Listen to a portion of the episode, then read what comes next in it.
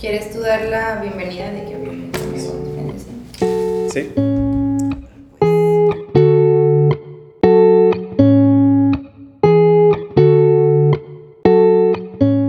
¿Qué onda? Ya estamos de vuelta aquí en el primer capítulo de My Wellness Friend. Estamos con Ana Araujo y José López. Hello. Ana es una amiga eh, de Torreón, es panadera, empresaria, eh, health coach, mamá, todo lo que te puedas Me imaginar. cuesta un montón definirme. Qué Sí, loco. siempre que te digo de que, Ani, ¿cómo le ponemos a tu... A Ay, tu no perfil, sé. Yo, híjole, qué difícil. Ana, soy Ana. Soy pero- Ana. pero estoy sí. siendo Ana. Ajá. Ahorita, siempre digo estoy siendo, porque ahorita estoy siendo, ¿no? Ya ayer fui otra cosa, Sí. mañana voy a hacer otra cosa. Pues ahorita estoy siendo Ana, que tiene dos hijos, Aranza y Mauro de 11 y 7 años, que tiene un negocio que se llama Skinny Bakery y está a punto de convertirse en Macapia. Eh, Delicioso, por cierto. de postres saludables que ya pronto van a estar en toda la República. Y pues nada, soy mamá, soy Ana. Ana. Y estoy como justo en una etapa en donde estoy recobrando muchas partes de, de mi ser. Entonces, que, porque siento que me enfoqué mucho los últimos años en ser mamá y en ser este, la que estaba detrás de la marca y todo esto. Y luego anteriormente siendo esposa, que también me lo tomé muy de tiempo completo. Y ahorita estoy teniendo el tiempo de volver a ser yo. Entonces, sí siento que estoy recobrando pedacitos míos que no tienen nada que ver con la maternidad, ni con el negocio, ni Claro. con la pareja, sino lo que me gusta y en qué paso el tiempo, que me gusta leer, que me gusta escuchar. Como que estoy descubriendo muchas de esas partes mías. Es algo bien impresionante cómo con la rutina eh, podemos olvidarnos de nosotros, ¿no? O sea, cómo te consume y, y puedes dejar de hacer cosas que para ti son importantes. Se te olvidan. Se te olvidan que te gustaban, o Sí. se te olvida que te hacían sentir bien. Y, y sí, digo, qué difícil no tener una rutina, pero al mismo tiempo hay que aprovechar como esos lapsos en donde se rompe. Yo ayer le platicaba a una amiga, y ahorita vamos con tu introducción, pero ayer le platicaba a una amiga, este, le- ahorita mis hijos no están aquí, tengo cuatro o cinco semanas que están con su papá, y yo he estado sola, este, y le digo, es que estoy viviendo una utopía, y estoy consciente que es una utopía, o sea, esta no es mi vida real, no, son seis semanas dentro de mi año, ¿Dónde voy a regresar? donde estoy siendo otra persona que está viajando, que se está levantando tarde, que se fue se echó unos drinks el miércoles, que, o sea, una utopía, o sea, y, y ser bien consciente de que eso es nomás este pedazo, me da una tranquilidad para pasármela súper bien, porque sé que eventualmente mis hijos van a llegar y voy a volver a entrar a mi rutina de la escuela, el trabajo, las clases en la tarde, las reuniones de los niños, no desvelarme entre semana, o sea, voy a regresar a eso y me encanta, ¿no? Claro. Lo necesito, Sí, claro. no, puedo vivir esto que estoy viviendo siempre, semestre, o sea, el estómago, la vida, la salud, ya no habría My Wellness Friend. Pero como que ser bien consciente de las etapas que vivimos, que es lo que te digo, ser consciente de que te saliste de la rutina, enjoy, eventualmente regresa, o sea, no te pases de lanza. ¿no? Claro. Es parte del equilibrio de todo esto. Pero bueno, ahorita indagamos más. José, Josecito. José, eh, igual yo creo que Ana no me... ¿Sabes que a mí tampoco me gusta? Yo soy nutriólogo. Ajá, papá, esposo, este, pero no me gusta y me dejó de gustar cuando la gente me empezaba a encasillar siempre que me, me preguntaban, porque cuando eres nutriólogo todo el mundo piensa de que o eres vegano, o Ujú. eres pesquetariano, o eres así. Entonces hubo una etapa en la que en mi vida fui esto, fui el otro, y después me di cuenta que esas etiquetas lo único que hacía era que la gente me juzgara cuando hacía algo que no estaba dentro del, de los lineamientos que es Ujú. ser esa persona, y dije, pero ¿por qué si estoy siendo yo, José? Ajá. ¿no? Entonces ahí fue cuando hace años dejé de decir soy esto, o sea, en, en términos de nutrición, ¿no? Y en lo otro igual, o sea, siento que ponerte una etiqueta, híjole, te prohíbe el crecimiento personal, Sí. porque ya estás diciendo, yo nada más soy esto, no Ajá. puedo hacer otra cosa, nada más voy a hacer esto siempre, entonces, pues no, Eh, soy José, estoy en crecimiento personal todo el tiempo. Este, tratando de aprender de la vida todo lo que puedo, eh, cometiendo errores como todo mundo. y tratando de solucionarlos y, y disfrutar este, pues este tiempo que tenemos. Me encanta comer saludable, eh, también no saludable, pero pues me va muy mal, entonces no como, no como mucho de eso. Este, me gusta mucho cocinar, eh, no me gusta limpiar los platos, yo creo que a todo mundo. este, me encanta crear nuevas cosas, siempre ando viendo como que qué recetas nuevas hacer. Eh, me encanta hacer deporte, por mucho tiempo surfié lo estoy retomando, lo dejé unos años, pero estoy regresando otra vez. Este, que nos vas a tener que platicar ese trip. Sí, lo platico, esa historia profunda. Este, pero creo que sí. Y ahorita pues estoy estoy súper contento con a dónde va mi vida. Eh, tengo un negocio de como de barras, de, digo, perdón, de una barra de comida saludable, de healthy, de juice bar, detox eh, snacks y así, pero realmente lo que me estoy enfocando un poco más ahorita son las barritas, es una marca que saqué de snacks ya hace como unos 5 años. Este, y ahorita es como que lo que estoy enfocado más, ¿no? Que es mi meta a, espero, a corto plazo poder igual que van a estarlas vendiendo en diferentes partes de la República, ¿no? Pero bueno, eso soy yo ahorita. Eso es lo que estamos haciendo ahorita. Y bueno, si ya escucharon o si no han escuchado el, el, capítulo anterior, vayan a escucharlo porque ahí les platicamos sobre de qué se va a tratar My Wellness Friend, em, cuál es nuestra intención con este programa. Y si bien quiero empezar como... Ya tuvimos, José y yo, un en vivo en Instagram en donde indagamos un poquito como de en nuestra niñez, de por qué estamos aquí, pero no pretendo mandarlos a todos al Instagram a que vean el en vivo. O sea, quien ya lo vio, fregón, pero sí quiero que hoy como que compartamos un poco de esa parte porque, híjole, qué cosa que te defina un poco, o sea, que te defina más, eh, que es dónde estás parado que tu niñez, ¿no? Exacto. Entonces, yo sí quisiera como que nos contaras, tú naciste aquí en Mazatlán, ¿no? Sí. ¿Tus papás son de aquí de Mazatlán? Sí, mis papás son de aquí. ¿Tienes una hermana? Tengo una hermana, sí, menor, seis años más chica que yo. Muy bien, sí lo conozco. y bueno, José creció neta en el mar, porque su papá también siempre fue surfo. Sí, mi papá literal aquí en Mazatlán es una, así, leyenda, así de, de los... O sea, tiene 67 años ahorita, este, sigue surfeando. Eh, yo desde que tengo uso de memoria, él surfea. este, y yo creo que cuando yo me muera o él se muera, lo voy a seguir surfeando. O sea, él está en el mar. Se van a quedar ahí. Sí. Este, y mi mamá es una persona muy trabajadora. O sea, toda la vida cambió para sacarnos adelante. Este, y mi papá es dentista, entonces llevo un estilo de vida un poco más calmado, mi mamá es, trabaja en banco, entonces ya es que los bancos son como que más acelerados, súper absorbentes. Mi mamá, recuerdo, siempre que llegaba súper tarde. Eh, ¿De trabajar? De trabajar, siempre era 9, 10 de la noche o de que no, tu mamá apenas viene y nos tenemos que ir a dormir nosotros. Ok. Este, o sea, que el que estaba más en tu casa era tu papá. Convivíamos un poco más con mi papá entre semana. Él era literal el que nos llevaba en la mañana a la escuela, este, nos daba a desayunar. Eh, cosas bien raras ahorita que me acuerdo. ¿Qué desayunaba? no, o sea, no sé si les tocó que en una etapa era muy común que a los niños les dieran huevos crudos en los licuados. Ay, sí, el licuado de plátano. Ah, igual.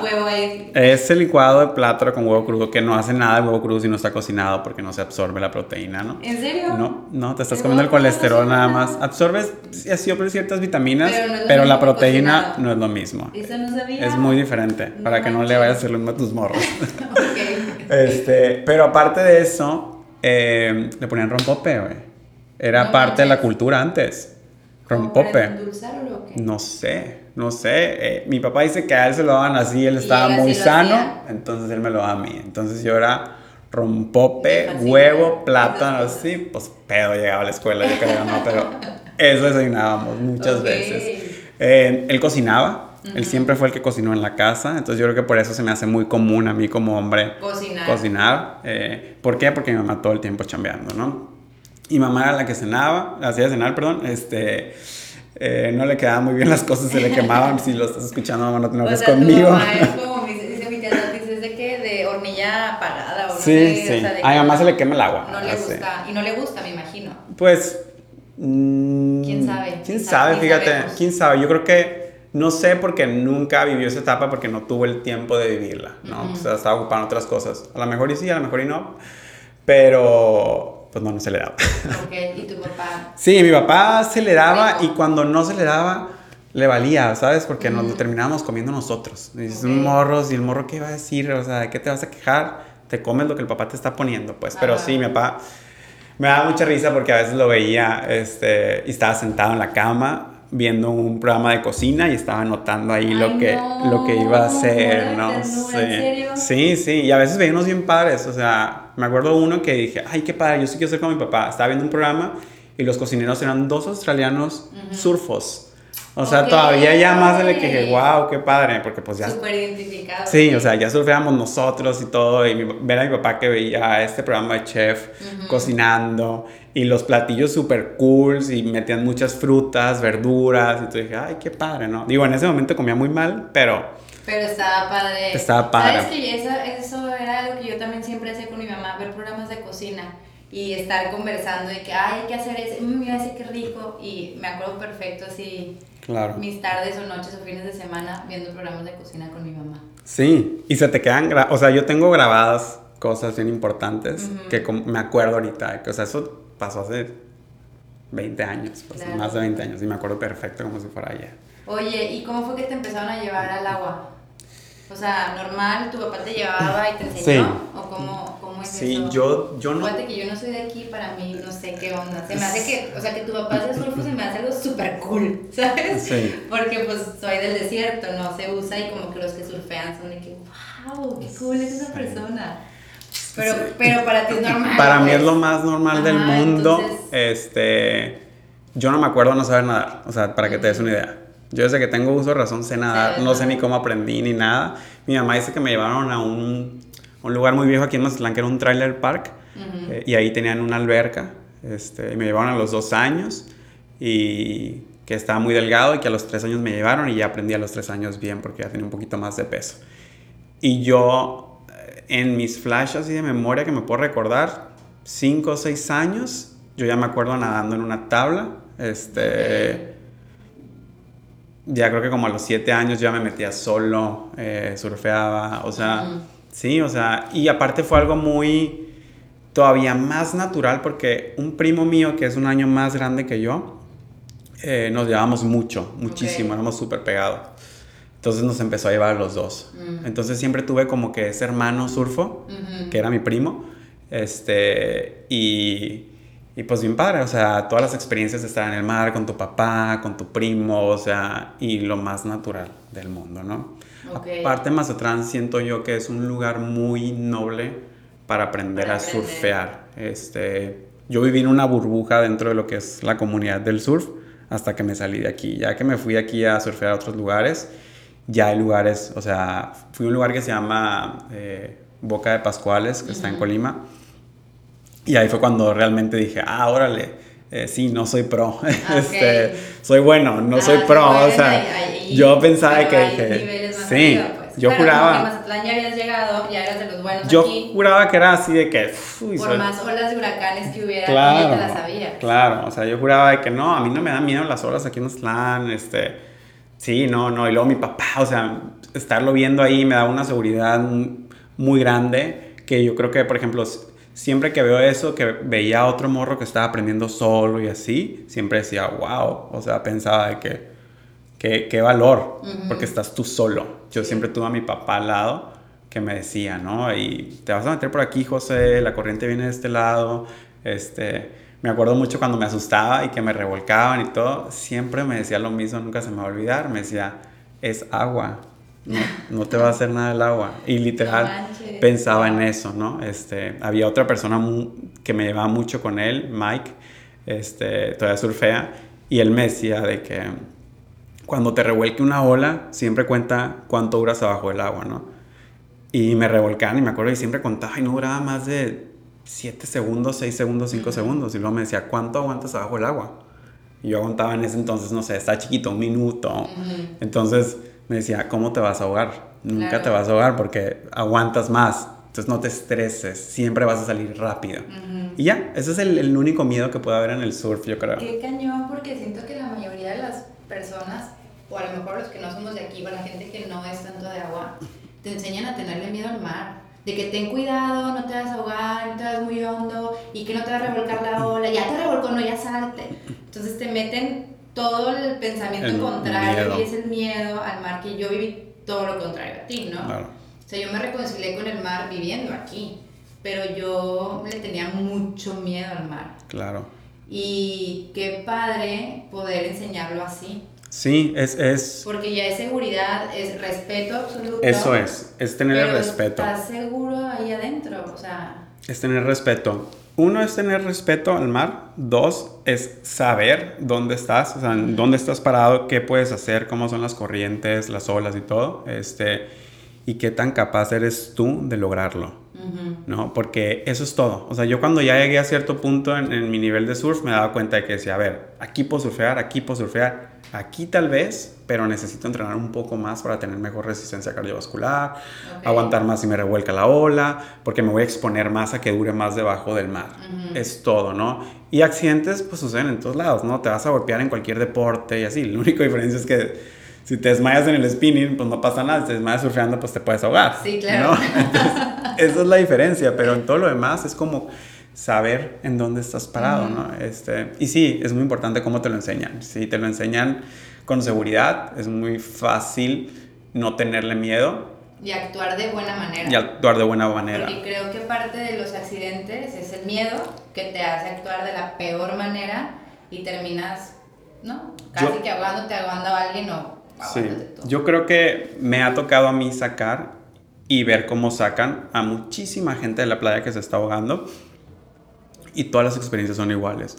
Son personas que sabían nadar, que saben nadar, que se desesperan, se estresan y empiezan a hacer cosas que lo único que hacen es cansarlos y se ahogan porque no pueden nadar de lo cansado que están, ¿no? Otra persona que sabe absolutamente que la corriente va para allá, lo único que hace es se deja llevar. Y ya que llega a un punto en el que la corriente te suelta, ya, pero el, el miedo, el no saber qué va a pasar, a todo mundo nos asusta, ¿no? Claro. Entonces, ¿qué es lo que tenemos que hacer, José? Entonces... Tengo ya de dudas. O sea, estoy pensando en mis hijos, que yo les quiero enseñar. Claro. Primero, darle seguridad. O sea, lo más importante es que los lleves al mar y que llévelos en zonas que son fáciles. Aquí en Mazatlán son bien pocos los lugares donde hay... Y que no los vayan a asustar. Sí, hay, digo, por ejemplo, si los llevas mucho a pueblo, pueblo es súper seguro. Ahí pueden aprender. Yo aprendí en unos lugares así que no se me hace que sean tan prácticos. Eh, uno se llama Playa del Camarón, que está, pues si, si tú vas a estar afuera y no vas a estar con él, está muy difícil porque hay piedras adentro. Y otro es el, el Pinos, también son puras piedras, ¿no? Pero, pero pues tiene a mi papá ahí, ¿no? Pero a lo que voy es que si él sabe nadar, ella sabe nadar, eso es lo más importante. Ya lo demás, literal, es seguridad. Es todo. Porque la gente se ahoga porque le da miedo. Porque no es como que alguien llega en el mar y y te agarra y te detiene las manos para que dejes nadar. No, siempre vas a poder seguir nadando. Eres tú nada más. Es nada más el miedo de que sientes que te estás ahogando y no lo estás logrando. Cuando sucede eso, lo único es de que, a ver, si la corriente me está llevando para adentro, ¿qué hago? Pues me meto con la corriente. Claro. Le sigo la onda y ya te dejas de cansar, porque si quieres nadar en contra. Oye, aparte, digo, ya me voy a poner muy profunda, pero pues así es la vida, ¿no? O sea, cuando estás pasando momentos bien rudos, lo peor que puedes hacer es neta ponerte a pelear, a patalear en contra. Es lo mejor es rendirte a la situación. Sí. Dejar que pase a través de ti la emoción, el sentimiento, atravesar la situación. Y ya atravesándola es cuando ya decir, ok. Esto sucedió. Eso pasó, ya puedo como regresar a sentirme bien, una situación, una emoción, lo que sea, pero siempre cuando estás como en lucha constante contra lo que estás sintiendo, si sea un dolor de panza, Sí, claro. Si estás como que, oh, peleando contra, te va a doler más. Entonces acuéstate, respíralo, va a Déjalo pasar. Déjalo pasar. Yo en las situaciones, o sea, creo en una de las peores situaciones que he estado a lo mejor emocionalmente, creo que sentí algo así, muy similar en el que dices, ni tú te puedes ayudar, ni tampoco puedes dejar que alguien te ayude, porque alguien llega y te dice, oye, a ver, ya intentaste esto, Ana, y si haces esto y haces el otro, y tú dices, no estoy aquí porque quiero. O sea, ya intenté todo y de todos modos estoy sufriendo o estoy pasando por eso. Lo único que quieres es, casi, casi es, dame mi espacio, me voy a quedar aquí para sufrirlo y luego ya que suelte todo. Igual y ya te puedo escuchar. Y, ya, puedo, pero no puedes. En ese momento no puedes escuchar a la persona, por más que quisieras. Claro, o sea, tú ves a Franco haciendo un berrinche y en ese momento no te hace caso. No. Tienes que esperar a que pase. Sí, sí, es un frustrante. Ajá. ayer, ayer, ayer, me pasó, ayer me pasó. No... Franco es el hijo de José, sí. está chiquito. Tiene, va a cumplir dos, años el 24 de mayo. Este, de las barritas que hacemos son cuatro, ¿no? Sneaker, Black Coco, Clean Snack, que es la que hice para Franco, y sacamos una nueva que se llama But First Coffee, que es de café. Cuando las hicimos originalmente, la de But First Coffee se parecía mucho a la de Franco. Ok. Entonces no me gustó. Entonces le agregué textura, le puse arroz inflado, este, le puse otras cosas y cambió la textura y se veían diferentes el sabor era diferente, pero se veían muy similares este, y tenían algo similar en la textura, aunque supieran diferente. Entonces ya con este cambio se ven muy diferentes. Ajá. Pero hice un batch que está igualito a la de Clean Snack. Ok. Ayer Franco por equivocación se comió media barrita de la de café. La de café. No durmió. No, man. Toda la noche se levantó, me lo llevé al cuarto, despertó a Dacia, Dacia se fue con él, estuvo mucho tiempo, luego me dormí yo, y luego otra vez Dacia, y luego ahora yo. Toda la noche estuvimos así, toda la noche estuvimos así, no, pudo dormir. O sea, se tomó, se comió media barrita, que yo creo que cada barrita es casi un shot de espresso. ¿En serio? Sí. Hijo de su maíz. No, no, Qué peligro. No, no, no. Por eso de que dijo, no es cierto. Y ahí ni sé que no son para niños, pero pues ya lo experimentó el pobre de Franco. Bueno, ya, ya, ya está experimentado, ya sabes qué causa. Sí, ya, ya sé, que no van a comer. Ay, no. Oye, bueno, y siguiendo con la historia, pues creciste aquí en Mazatlán. Crecí aquí en Mazatlán, en esta cultura de, de mar, playa, este... Porque aquí en Mazatlán, por lo que yo he descubierto, hay de dos. Los que se ponen el chor y se van a la playa y los que andan en jeans y tenis y no se paran en la playa. Sí. Existen esos dos tipos de como de corrientes sociales, sí. ¿no? Entonces tú eras de la onda playera, siempre. Playa, playa totalmente. Ahí. Patas saladas. Sí, patas saladas. Eh, hace, no creo si fue hace un mes, me topé, o menos, me topé creo que una prima y me dijo de que, ¿qué onda que traes tenis? O sea, el José de antes andaba en chanclas todo el tiempo. Cuando yo me fui a estudiar por primera vez a Monterrey, eh, llegué a la uni en chanclas. Me volteaban a ver como si fuera un bicho raro, todo el mundo en chanclas. Y yo, pues, ¿qué pedo? Porque aparte la chancla ya es como hasta de mala educación. En chancla, o sea, en Torreones, si tú andas en... ¿Cómo te vas? La chancla es para la casa. Punto se acabó. Si vas a la alberca pero que te vas a ir a la calle, al súper, nadie ve en chanclas. Llegué a la, Autónoma de Nuevo León a estudiar. A estudiar ingeniería en chanclas, en short y en camiseta. No me acuerdo si traía cachucha ese día, pero todo el mundo se me quedó viendo. Este me valió madre, obvio, siguiendo así todos los días. Este lanchero que Sí, literal. ¿Verdad? Sí, sí, sí, sí, Y las típicas preguntas, porque pues hablas con un acento muy diferente. Siento yo que ya no lo tengo marcado tanto como antes, pero sí, sí, o sea... Oye, ¿y cómo que llegaste a estudiar ingeniería? Mi papá estaba, tengo que estudiar ingeniería. Me decía que era una de las carreras del futuro, que era lo que venía, este... O sea, tú acabaste la prepa y ¿qué pensabas? Yo dije, me voy a ir a Estados Unidos a estudiar inglés. Ok. Y me fui a estudiar inglés, un año. Okay. Y estando allá, pues estuve pensando y yo siempre... ¿Y nada más te fuiste a estudiar? ¿A dónde te fuiste? Me fui a un lugar que se llama San Luis Obispo, está en el centro de California. Ok. Eh, estudié casi un... Estuve un año ahí, pero literal estuvo súper chistoso porque me fui, te hacen un examen en la universidad para ver en qué nivel estás. Eh, y yo hice el examen y quedé en el último nivel. Y el último nivel eran seis meses. Okay. Entonces yo me llevo un año. Pues aproveché y me fui a trabajar. Con la lana que gané me fui a visitar a, la que es mi esposa ahorita, Ajá. estaba de intercambio en Europa, entonces la fui a ver, a fui a ver. Suiza, este, vacaciones, así. Ya, ya estando allá, prácticamente me la pasé chambeando y surfeando y puras Ok. veces, pura ¿Y playa, Chambas tipo. construcción. Ah, construcción. O sea, todo fue obra. eh, sí, terminé quemado, este, cansado. Nunca me había sentido tan cansado en toda mi vida. O sea, nos levantábamos a las 5 de la mañana, trabajamos sin parar, o sea, sin parar, este, 10 horas, nos regresábamos. Muchas de las chambas donde trabajábamos eran a distancia, entonces por eso nos teníamos que levantar bien temprano para poder llegar a las 6 y media al trabajo o a las Ok. 7. Este, yo llegaba a la casa y me acuerdo que el periodo de ese año se me fue volando porque era chambear, llegar a la casa, cenar, pum, y dormir y repetir seis días de la semana. Y el día que teníamos libre, mi tío, que era con el que vivía en Estados Unidos, es, o sea, tiene pila a morir. Entonces era de que toda la semana levantándome a las 6 de la mañana, 5 de la- a las 5 de la mañana, perdón, y el domingo me decía, hey, mañana te voy a levantar a las 4, vamos a ir a pescar. Ay, qué padre.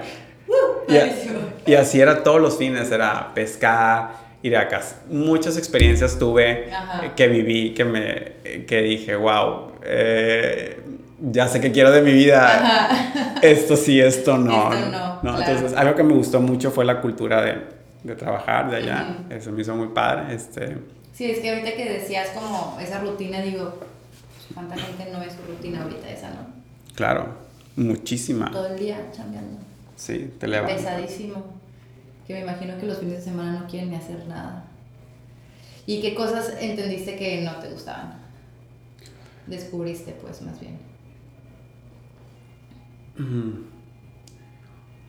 Pues muchas. Pero creo que eh, en esa etapa principal, Sí, o sea, pensando José, 18 años, 18. sí, en esa etapa principal lo primero que dije, tengo que poner un negocio yo en el que no tenga que ser un empleado de alguien Ujú. y que tenga que estar, o sea, exponiéndome todo el día este, para poder trabajar, ¿no? Sí, o sí, sea, decía, tengo que tener algo de estudio, tengo que hacer algo, tengo que tener un aprendizaje para no tener que trabajar con mis manos tan fuerte Ujú. todo el día. Eso fue lo que me quedó muy claro estando allá, de que Ujú. decía, yo no puedo tener este ritmo de vida toda mi vida. Toda tu vida.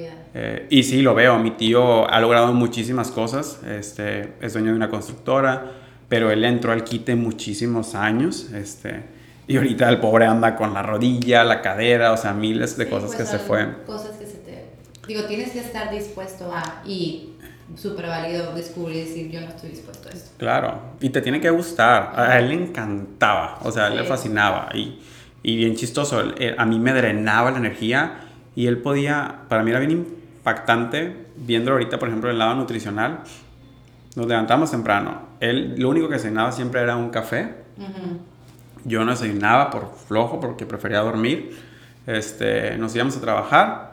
Después, como a las 11, nos íbamos al lunch que ellos es un poquito más pesado. Desayunábamos bien de que un burrito tipo California, ¿sabes? Ah, ¿no? sí, que que con frijol, arroz, Arroz. salsa, queso. O a lo mejor a veces íbamos al Denny's o a lo mejor, no sé, siempre restaurantes. Cuando no estábamos en una zona que era muy alejada de la ciudad, porque a veces nos tocaba trabajar como que en montañas o en ranchos, ahí sí nos teníamos que llevar nuestra comida.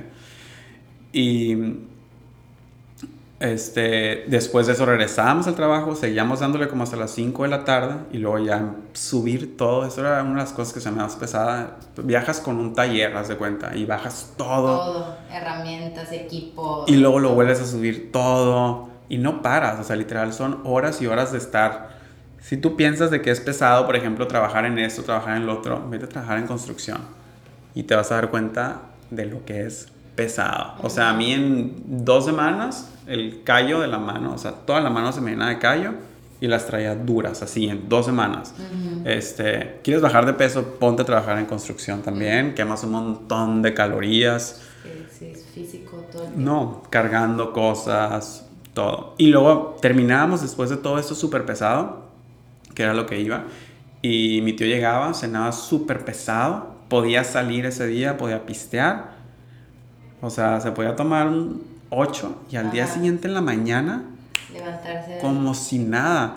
a mí me impresionaba la motivación que él tenía de chambear todos los días. O sea, es una ética laboral bien impresionante, porque llueve, trueno, relampagué, él siempre iba, él siempre iba. Y él, hasta la fecha me sigue impactando porque eh, nunca flojeaba, o sea, nunca. Sí, nunca lo viste. Nunca, o sea, siempre era tiempo libre, ¿qué hacemos? Ajá. Nunca veía la tele. O sea, la tele era porque va a jugar el Super Bowl, va a estar esto, va a estar esto, pero así, leisure, me voy a sentar a ver una película. O sea, casi casi lo tenían que arrastrar los hijos de que, papá, vamos a ver esta película. Ajá. Pero él de que, ah, él prefería seguir chambeando o andar aquí o ir a... Eh, esas personas que no se detienen. No, ajá, exacto.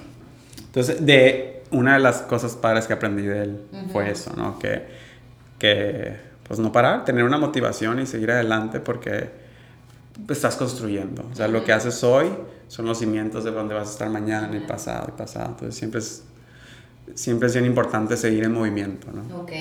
Entonces te regresas después de ese año de vivir toda esa experiencia de estudiar, trabajar, estar metido en todo este rollo. Y tu papá te dice, la carrera tiene que ser ingeniería. Sí, mi papá lo primero que me dice es la carrera tiene que ser ingeniería. Em, yo estando allá le comenté que quería estudiar dentista o algo relacionado con la salud. Mi papá es dentista. Yo siempre sentí dentro de mí que quería algo que me llenara eh, emocionalmente. Siempre lo supe, que quería hacer algo que tuviera un impacto positivo, algún bien en alguien más. Entonces dije, bueno, pues la carrera de mi papá se padre. Y lo primero que pensé, a ver, mi papá tiene la vida perfecta, acomodada en tiempos de deporte, de esto y el otro, hace lo que él quiere, trabaja estas horas y estas horas, ¿no? Obvio, mi papá pensando en finanzas, porque mi papá no era el que aportaba más en la casa, sino mi mamá, mi papá me dijo, no, tú tienes que estudiar ingeniería, ingeniería es lo que viene. Entonces mi papá pensando, aquí vas a aportar más para tu casa a lo mejor no diciéndomelo de esa manera, pero yo después de cierto tiempo... Entendiste dónde venía. Ya entendí dónde venía, ¿no? Y yo, bueno, ok, pues te voy a seguir el rollo, ¿no? Entonces me fui a estudiar ingeniería a la Autónoma de Nuevo León. Eh, estuve un semestre, al semestre me regresé y les dije, no, oigan, aquí están mis calificaciones, no quiero seguir estudiando esto, no me gusta. Y me salí. Ajá. Y me fui a buscar me fui a buscar eh, nutrición y me fui a Tijuana. Ok, ¿y de dónde salió esa idea? Así como que... Porque me imagino que te la tripeaste mientras estuviste allá estudiando. Sí, porque estaba ahí en la autónoma. Eh, no me gustó mucho, te digo, el ambiente desde que llegué, como me sentí, que dije, no, yo aquí no soy, o sea, no, dije, estoy en un lugar en el que la gente, los fines de semana cuando salía con mis amigos, todo el mundo, ya sabes, ¿no? Que el cadenero y eh, mucho, no sé cómo explicarlo, pero no era el tipo de vibra o, canal en el que yo siempre estuve. Eh, y decía como, ¿por qué me voy a parar afuera? Y, y, me van a juzgar y ver cómo vengo y si no les gusta cómo vengo, me tienen una hora ni me voltean a ver. dije, ¿para qué? O sea, ¿por qué voy a estar así, no? Este, y dije, no, pues no, no es lo mío Monterrey. No hay playa, no, no, no había ninguno de mis amigos en ese entonces ahí. De hecho, cuando me voy, llega un muy buen amigo y se queda a vivir ahí, Horacio. Este, que si hubiera estado él, a lo mejor otra cosa hubiera sido, ¿no? Pero bueno, me voy a, me voy a, me voy a Tijuana. ¿Por qué? Porque yo tenía una tía que vivía en, en Rosarito, en la playa, y yo iba muy seguido todos los veranos un muy amigo mío vivía en Tijuana, entonces ya conocí un poco más cómo era el rollo entre la playa, tomando la decisión mucho pegado a la playa, ¿eh? la playa de, de... Es que es la más decidir por lo que más te gusta. Exacto. Exacto. La playa. Entonces, bueno, dije, aquí me puedo ir a surfear a California. O sea, no se metió una carrera porque ahí estaba la novia, el novio, el que le gustaba? Ah. O sea... Te, te voy a contar la historia más rápida y corta que te puedas imaginar. Mi papá iba a estudiar una carrera y estaba en la autónoma, ¿no? México, iba con un amigo y había unos filones porque era el día de inscripciones. La fila más corta era de dentistas. Vámonos para dentistas. No manches, claro. Eso. Esa es la historia de mi papá cómo estudió dentista porque era la cola más corta, de todas. Qué loco. ¿No? Entonces, eh, y bueno, me voy a Tijuana, no quedo en ese entonces porque ya me desfasé por los tiempos. Este, me voy a Guadalajara Ahí sí entro, dije, bueno, aquí está Colima, Pascuales, eh, hay otras playas, me puedo ir aquí a surfear. Este, entré a una escuela que se llama La Mar, eh, que era como apegada a la, a la Autónoma de Guadalajara, creo. Este, pero no estaba tan para la escuela. Estudié un semestre y no me gustó para nada. O sea, para el nivel que te diga que yo me salí porque dije aquí no estoy aprendiendo nada. Ok, órale. Y me fui a otra escuela que se llama UNIVA, que esa me encantó porque ellos son pioneros, son de los primeros que pusieron la carrera de nutrición en México. Entonces, este, ahí sí aprendí un montón. Ok. Y ahí me quedé. Ahí terminé de estudiar la, toda, toda la carrera, salgo de la carrera, me regreso a Mazatlán a hacer mis prácticas profesionales. Estuve un tiempo en el Hospital General haciendo mi tesis de cáncer gástrico. Eh, después trabajé en una fundación que se llama... No, perdón. Era la fundación Felton. este, estuve apoyando un tiempo ahí. Y ya, por las horas de destinos me fui a, a Monterrey eh, con Dacia. Dacia es mi esposa. Eh, me fui con ella a seguirla, ya sabes, el amor, detrás de ella, a ver qué hacía allá. Y me acuerdo que estuve dando consultas de nutrición, estuve... Eh, ahí nació lo de los jugos de mi negocio, porque mis pacientes me empezaron a decir, oye José, ya vi que me pusiste el jugo verde, pero trae jengibre, espinaca, no sé qué, y llego a tal lugar y no tienen. Te estoy hablando hace híjole, 10 años yo creo. Entonces en ese entonces todavía no existía el boom de detox en todo México. No, existía ni en la Ciudad de México, ni en Monterrey, ni en Guadalajara. Entonces cuando yo les recetaba a los pacientes, pues no había. Entonces me, decían, ¿me lo puedes hacer tú? Y yo, pues claro. Entonces empecé a hacer los jugos. Y luego los fines de semana en, en, San Pedro cerraban las dos calles y ponían una cosa que se llamaba San Pedro de Pinta. La gente iba a caminar y así. Y tú podías pagar y poner un local. Ajá. Te una mesita y te ponías a vender. Entonces ahí fue el primer Juice Nation, se pudiera decir. Órale. Y puse una mesita de plástico y literal llevaba mi hielera con mis jugos, este, que los hacía un día antes en la noche y los llevaba en la mañana y los vendía todos, ¿no? Y ya, de ahí fueron empezando de que, ok, ok, ok, ok, hasta que ya progresó un poco más mi idea, este, y decido regresarme a Mazatlán. Okay. Pongo el local Juice Nation en ese entonces de jugos mi consultorio en la parte de arriba, este, y ya de ahí pues toda es historia, todo. fue evolucionando en base a la demanda de los pacientes, en lo que me gustaba a mí, este, pero literal ahí, de ahí viene todo. Sí, o sea, en Monterrey nació la idea a petición de la gente, qué loco. A petición de los pacientes. De los pacientes, ajá. Sí, tengo una muy buena amiga todavía, Wisi, fue una de las que me pidió este, que los hicieras tú. Que me pidió, me acuerdo que el jugos, fueron varias personas, pero sí, de allá nació, obvio, Dacia siempre de que diciéndome, oye, ¿por qué no haces esto? Yo creo que sí te iría súper bien, la gente confía en ti. Entonces sí, de allá de Monterrey, allá se sembró la semilla, ¿no? Y ahorita está dando... ¿Y crees que aquí en Mazatlán te sirvió tener tu negocio de Juice Nation como para darte a conocer a ti como nutriólogo? ¿O al revés? No, yo sí creo que me ayudó. Yo sí creo que me ayudó porque de repente en la calle este, me da mucha risa porque me decían de que, eh, ah, el nutriólogo de los jugos. O sea, sí creo que la gente me ubicó más por los jugos que por como nutriólogo. Porque como te digo, yo mi infancia, os digo, mi, mi adolescencia, infancia y todo fue playa. Entonces, pues tampoco estuve expuesto como a lo mejor... A, mucha gente. A mucha gente, ¿no? A lo mejor yo hubiera sido un poco más social porque te digo que mi infancia igual fue como fue playa, o sea, yo, yo era los que no tomaba, no, nunca fumé, o sea, entonces fui a los que menos me relacioné. No salir para levantarte en la madrugada e ir a surfear. Exacto. Sí, fue otra vida. Exacto. Entonces eso me, me detuvo a lo mejor a no conocer a tantas personas, ¿no? Estudiaste fuera. Sí. O sea, sí, sí. Totalmente. Entonces sí, sí creo que el, el local me ayudó a, que, a exponerme a mucha gente que a lo mejor yo no me hubiera expuesto. Ok. Sí. Y no, estoy súper contento de, de, lo que, a donde me ha llevado, lo que he aprendido. O sea, por ejemplo, ahorita que mi pasión estoy con lo de las barritas, sé que la, la raíz y la semilla fueron los jugos. O sea, ahí nació todo y, y estoy súper agradecido de, de, haber poder, tenido la oportunidad de, pues, de empezar con los jugos aquí en Mazatlán. Este, ya hay lugares aquí en Mazatlán de comida saludable. Sí, pero este, hablando de cinco años para acá. Sí, sí, sí. Con eso? Sí, nosotros ya tenemos ocho años, tenemos con el negocio. Y ya no se llama Juice Nation, ya, somos Salty Fit porque le estábamos buscando un nombre que pues fuera más lo que somos realmente, como estamos en el mar, salt, este, y fit de fitness, de saludable. Ay, no, pues qué historia. Pues esa es mi historia. Porque a partir de eso, o sea, te has desarrollado tú como ser. Navegando lo que es tener un negocio, navegando lo que es ser profesional, tener que estarle dando seguimiento a la gente, tener que estar lidiando con todo lo que implica tener un negocio, que son muchas cosas y nada más estando metido ahí las descubres, ¿no? Tratar con el cliente, tener una marca, desarrollarla. Eh, y cómo a partir de ese negocio sale las barras, porque me imagino que fue igual, las empezaste a vender ahí para tener opciones de snacks y la gente te las empieza a pedir más y más y más y te das cuenta que ahora el siguiente business son las barras. Sí. ¿No? Y, y ya todo el tema de empezarlas a comercializar y, y todo eso que ya es como otro nivel más.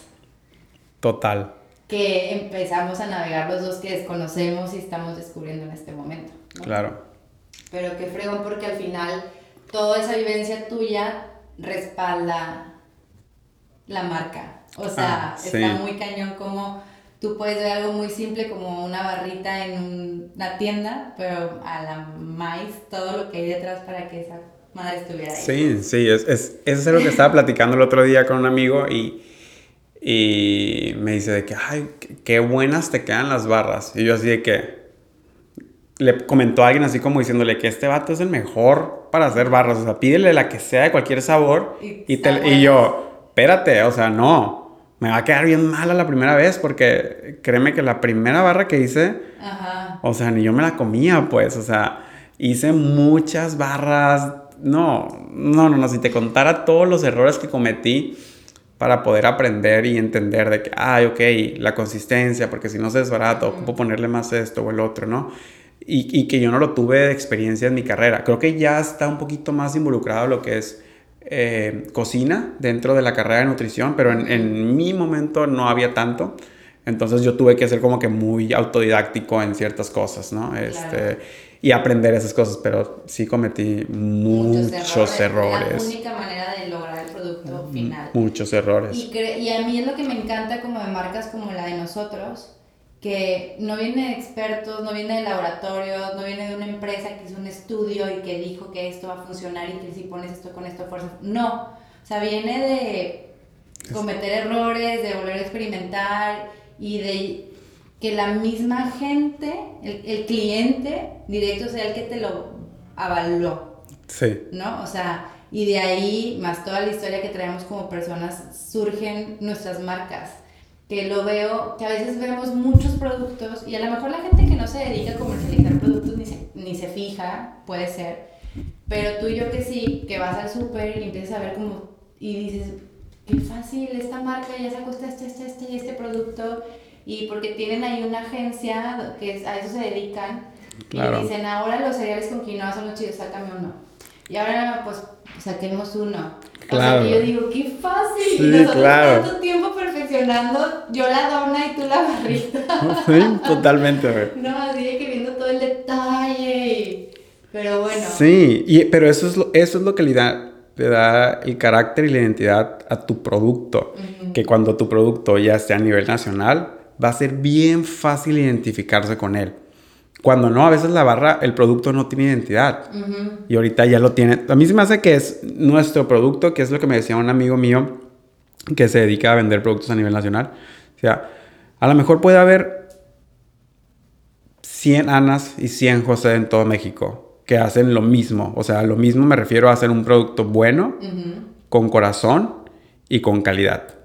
Pero dice, pero de esos 100, nomás hay uno o dos que dan el siguiente paso, dice. Sí. Y el siguiente paso es exponerlo al, público. Y esas personas cuando lo hacen es cuando tienen éxito, dice, porque no hay eso en el mercado. O sea, es una marca que te das cuenta que realmente viene de alguien que lo está preparando él. O sea, fueron sus recetas y lo necesitaba, lo hizo porque tenía necesidad de que decía, oye, este producto no está en el mercado.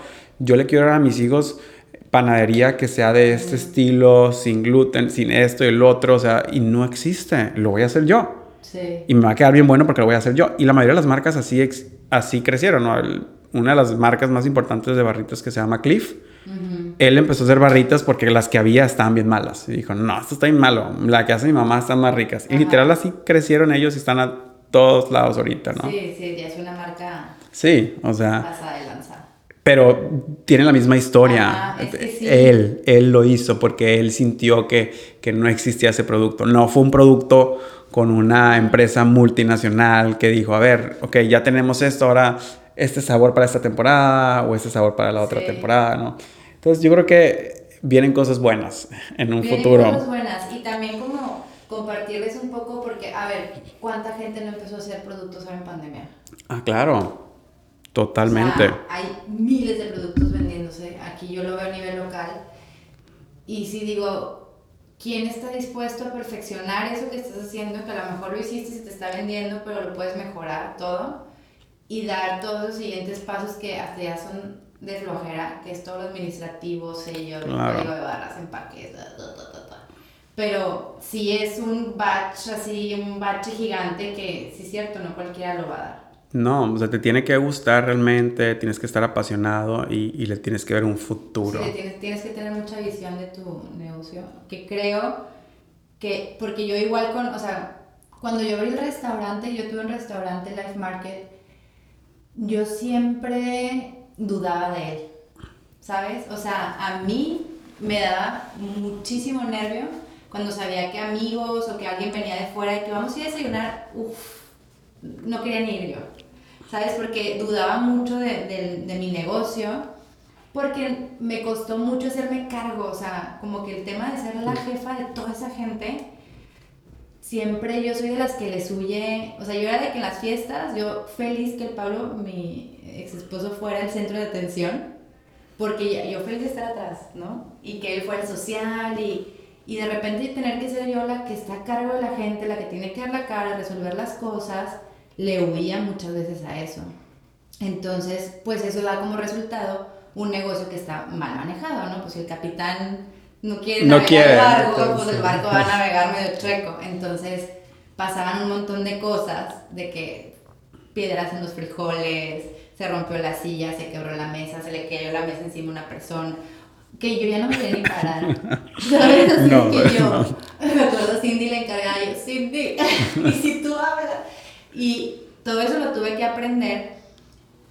Entonces, cuando termino cerrando el restaurante, que surge también el tema de las donitas, porque ahí las vendí, porque me quedé sin panadería de un día para otro, y yo lo único que sabía hacer como distinto era esas donitas que les hacía a mis hijos de desayuno.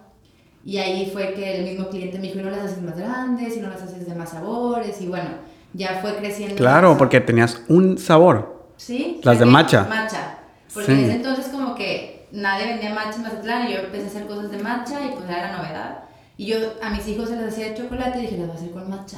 Oye, una pregunta. ¿Sigue siendo la número uno matcha? No. ¿No? Ya no. Ahora, ¿quién ya es? le ganó la keto de chocolate. La keto de Sí, chocolate. la keto, la marmoleada y luego la matcha y en tercer Qué lugar. chistoso. Ajá. Ah, me pasó tenía- lo mismo igual con Sí, barras. Tenía la maquinita esta de mini donas. Ah, que ya trae el moldecito, entonces nomás le pones. Walmart. Ahí, ahí empecé, entonces hacía cajitas de 10 y luego me las pido en más grandes y luego más sabores y luego cierro el restaurante y la gente me sigue pidiendo como, "Oye, pero ya no vas a vender las donitas. Y mi mamá fue la que me dijo, Ana, hazlas. Empieza, así que los jueves horneas y a ver qué pasa.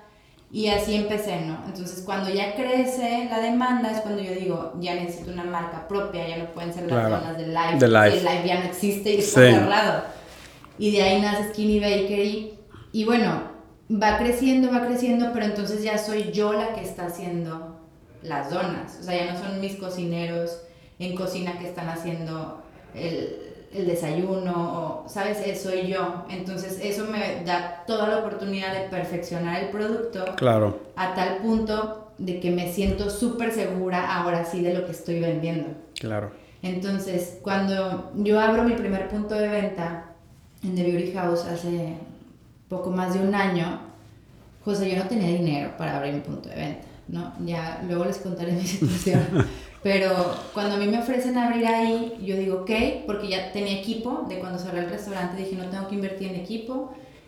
Marilolis, que es la, la dueña de, del local, no del local, sino del negocio, me dijo, yo te armo la barrita, tú nomás de que mete tus cosas.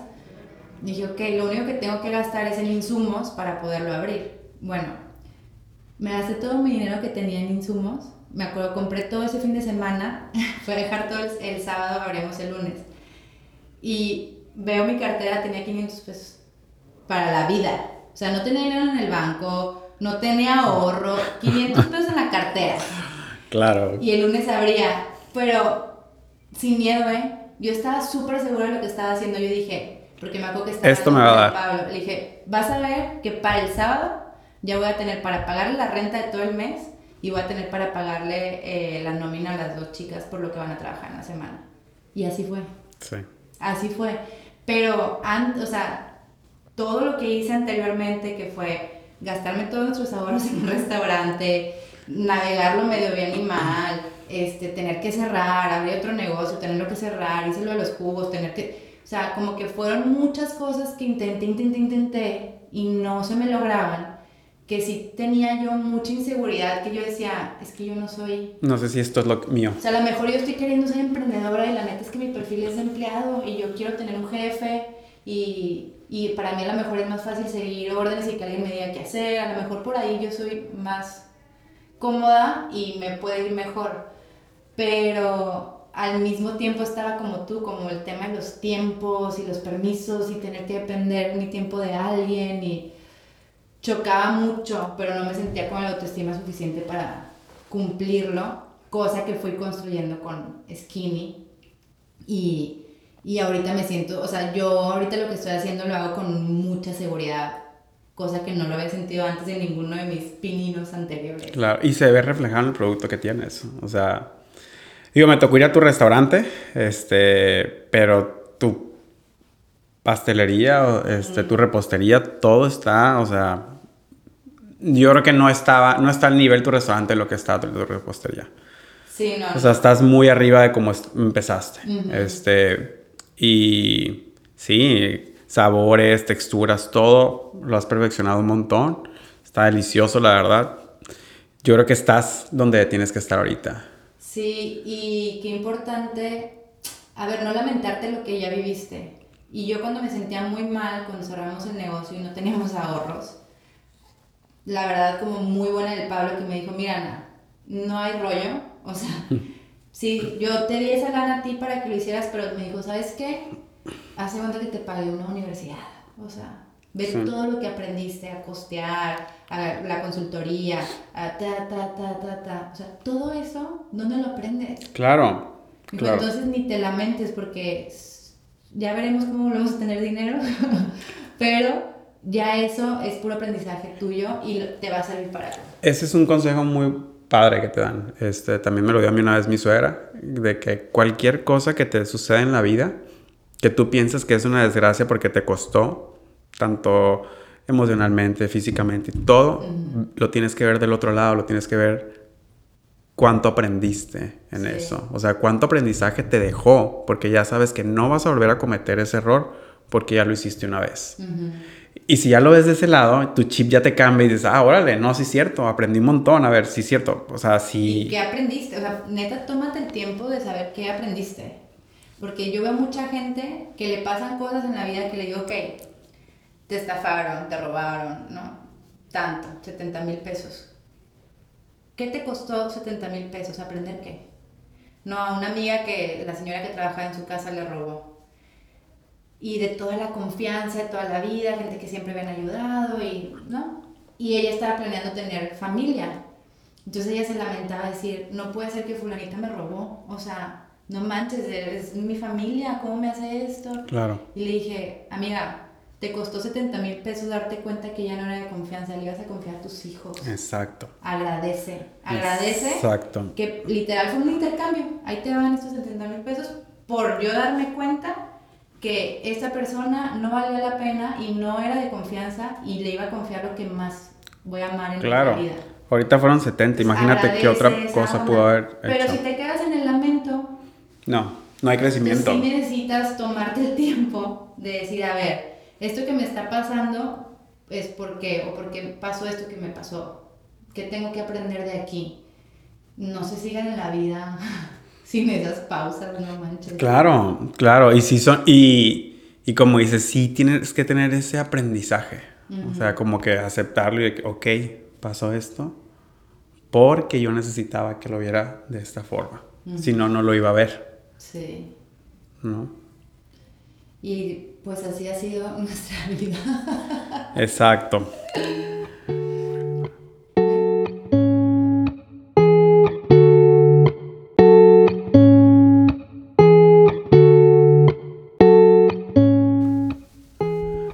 Muchísimas gracias por habernos escuchado en este primer capítulo de My Wellness Friend. Gracias por escuchar un poco de mi historia. Nos quedamos un poco cortos de tiempo, pero si te gustó o interesó un poco lo que hablamos el día de hoy, espéranos para la segunda parte donde hablaremos parte de la historia de Ana y hacia dónde va este podcast. Gracias.